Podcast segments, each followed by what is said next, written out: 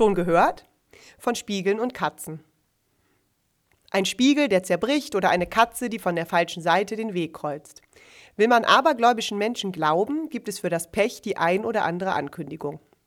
Die dürfte die Kuh in Heiner gestern Vormittag übersehen haben. Zum ersten Mal schnupperte sie den schönen Duft der Freiheit und landete in der Güllegrube. So viel zum Duft. Pech oder Leichtsinn? Egal.